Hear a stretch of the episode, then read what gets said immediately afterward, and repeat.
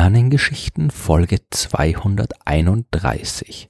Was sind Asteroiden wert? Im Januar 2017 hat die NASA bekannt gegeben, dass sie eine Mission zum Asteroiden Psyche plant. Und dazu gab es in den Medien jede Menge seriöse Berichte. Es gab aber auch immer wieder eine Schlagzeile, die ein bisschen seltsam geklungen hat dieser Asteroid sei 10 Quadrillionen Dollar wert und wenn man ihn zur Erde bringen würde, würde dadurch das globale Wirtschaftssystem zusammenbrechen. 10 Quadrillionen, das sind ziemlich viel. Das sind 1000 Trilliarden, das ist eine 1 gefolgt von 24 Nullen. Wie kann ein simpler Asteroid so viel Geld wert sein? Das liegt daran, dass Psyche fast komplett aus Metall besteht. Normale Asteroiden sind eine Mischung aus Gestein, Metall und Eis. Bei Psyche handelt es sich aber um einen seltenen Fall eines Himmelskörpers, der so gut wie ausschließlich aus Eisen und Nickel besteht. Deswegen hat die NASA ihn ja auch als Ziel für ihre Mission ausgesucht. Es geht dabei um die Untersuchung der Entstehung und Herkunft solcher Asteroiden. Aber das ist ein Thema für eine andere Folge der Sternengeschichten. Eisen und Nickel sind auch auf der Erde wertvolle Rohstoffe und da Psyche einen Durchmesser von knapp 250 Kilometern hat und 20 Trillionen Kilogramm schwer ist, findet man dort jede Menge Eisen und Nickel. Nach den typischen Rohstoffpreisen, die auf der Erde für diese Metalle bezahlt werden müssen, wäre das Material, aus dem Psyche besteht, ungefähr die erwähnten 10 Quadrillionen Dollar wert. Das ist natürlich keine sonderlich seriöse Einschätzung, aber dazu später noch mehr.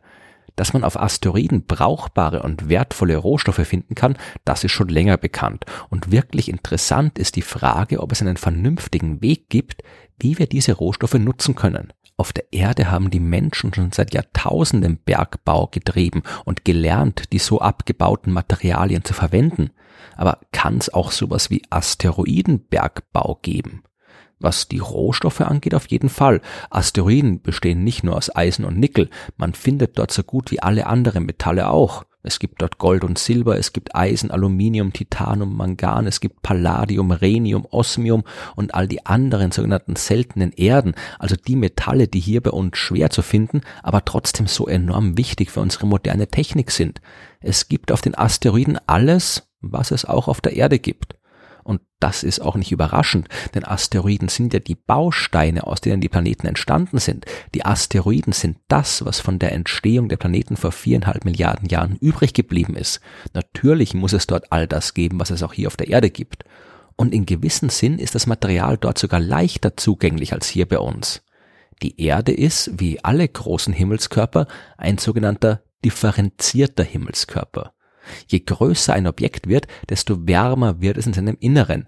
Einerseits aufgrund des Drucks der äußeren Schichten, die auf das Zentrum drücken und dort die Temperatur erhöhen, Andererseits erhöht sich mit der Masse auch die Menge an radioaktiven Elementen, die sich ebenfalls überall befinden, ist egal, ob es Asteroiden oder Planeten sind. Und die Zerfallswärme dieser radioaktiven Elemente treibt die Temperatur weiter nach oben. Irgendwann wird der Himmelskörper so heiß, dass er quasi aufschmilzt. Die schweren Elemente wie Eisen und andere Metalle sinken in den Kern, das leichtere Gestein bleibt oben und bildet eine Kruste um den metallischen Kern. Das ist auf der Erde passiert und es gibt in der Erdkruste heute nur noch vergleichsweise wenig Metalle. Die meisten Asteroiden sind aber klein genug, um nicht differenziert zu sein. Hier war es nicht heiß genug und hier sind alle Bestandteile überall zu finden, außen wie innen. Man müsste sich dort also nicht mühsam in die Erde graben und nach speziellen Lagerstätten suchen. Man könnte dort quasi einfach Material von der Oberfläche kratzen und direkt weiterverarbeiten und in seine verschiedenen Rohstoffanteile aufspalten. Die geringe und eigentlich fast nicht vorhandene Schwerkraft auf den kleinen Asteroiden, die macht diesen Prozess noch einfacher. Viele Asteroiden sind auch keine soliden Brocken, sondern eher lose zusammenhängende Schutthaufen, die man einfach aufsammeln könnte. Aber natürlich ist es in der Realität dann doch nicht ganz so einfach. Es gibt bis jetzt zwar viele Pläne und Vorschläge, wie man Rohstoffe auf Asteroiden abbauen kann, aber noch keine konkreten Experimente oder Missionen.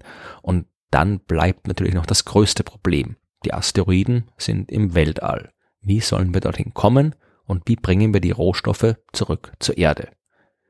Dorthin zu kommen, das wäre eigentlich nicht weiter schwer. Wir haben schon einige Asteroiden mit unbemannten Sonden besucht. Wir sind sogar schon auf dem einen oder anderen Himmelskörper gelandet.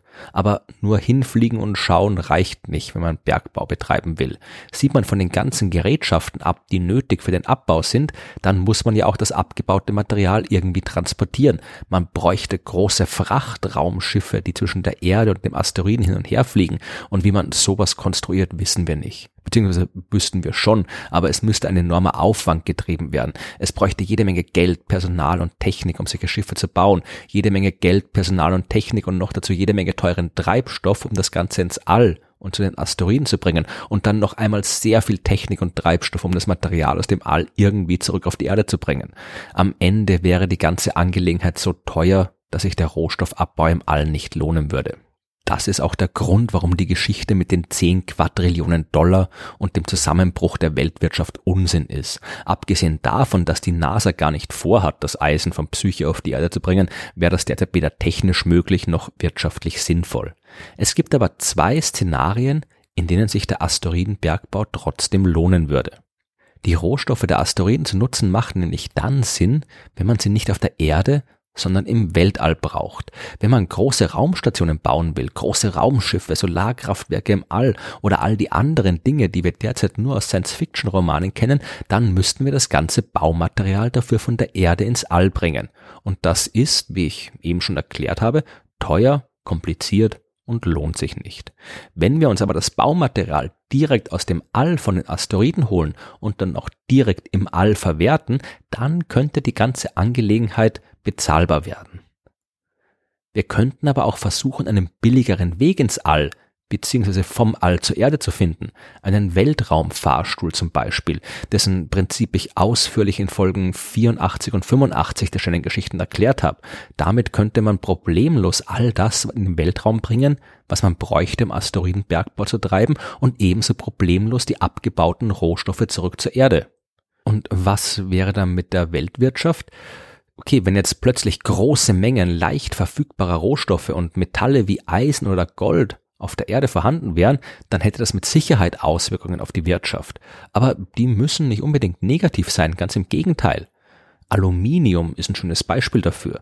Das hat man schon seit der Mitte des 18. Jahrhunderts gekannt, hat es aber nicht in reiner Form gewinnen können oder nur sehr wenig. Das war ein schwieriger, komplizierter Prozess und Aluminium daher so selten, dass es auch enorm teuer war.